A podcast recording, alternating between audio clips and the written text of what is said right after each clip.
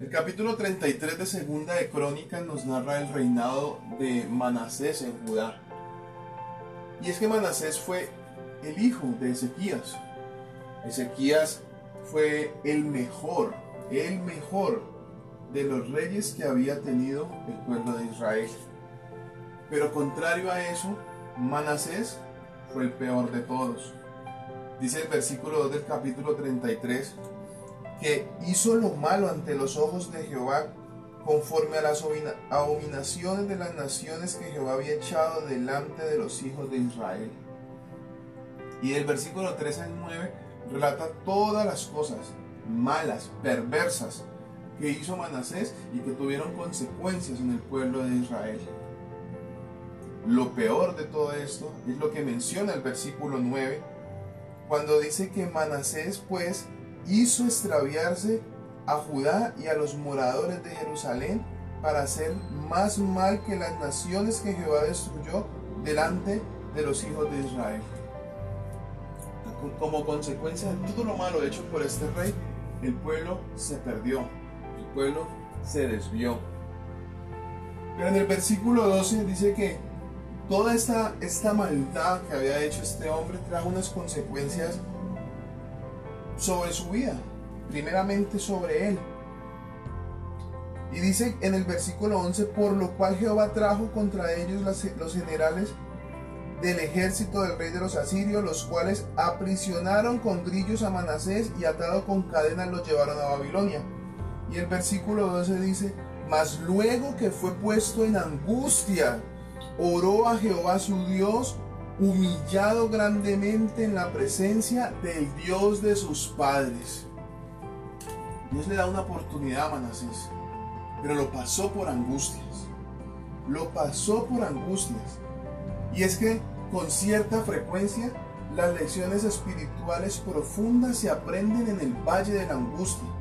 Son las crisis del espíritu que conducen al hombre a su reconciliación con Dios. Manasés fue el hijo del mejor de los reyes y se, extravió y condujo al pueblo a extraviarse.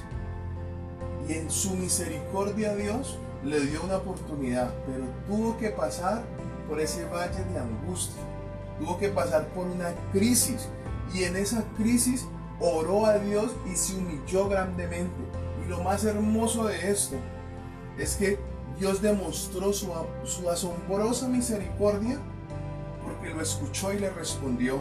El versículo 13 continúa diciendo, y habiendo orado a él, fue atendido, pues Dios oyó su oración y lo restauró a Jerusalén, a su reino. Entonces reconoció Manasés que Jehová era Dios. Qué hermoso cuando vemos que aún estando en la peor crisis, que aún siendo el peor de los pecadores, que habiendo llevado a Dios a que lo sometiera a momentos de angustia, pero Dios en su misericordia hizo de esas experiencias de Manasés que se le diera una oportunidad para que volviera a Dios. Y continúa diciendo el versículo 16, que reparó luego el altar de Jehová y sacrificó sobre él sacrificios de ofrendas de paz y de alabanza y mandó a Judá que sirviesen a Jehová Dios de Israel. Es decir, este hombre después de haber hecho tantas cosas malas, se arrepintió. Dice que oró, se humilló, reconoció que Jehová era Dios, edificó el muro. Esto representa protección. Dice que quitó los dioses ajenos en el versículo 15. Dice que reparó el altar. Reparó el altar. Y hoy el Señor nos está diciendo que debemos reparar el altar Debemos orar, debemos humillarnos, debemos reconocer que Él es Dios. Debemos quitar todos sus dioses ajenos, edificar ese muro de protección sobre nuestras vidas, sobre nuestra familia. Pero debemos reparar el altar.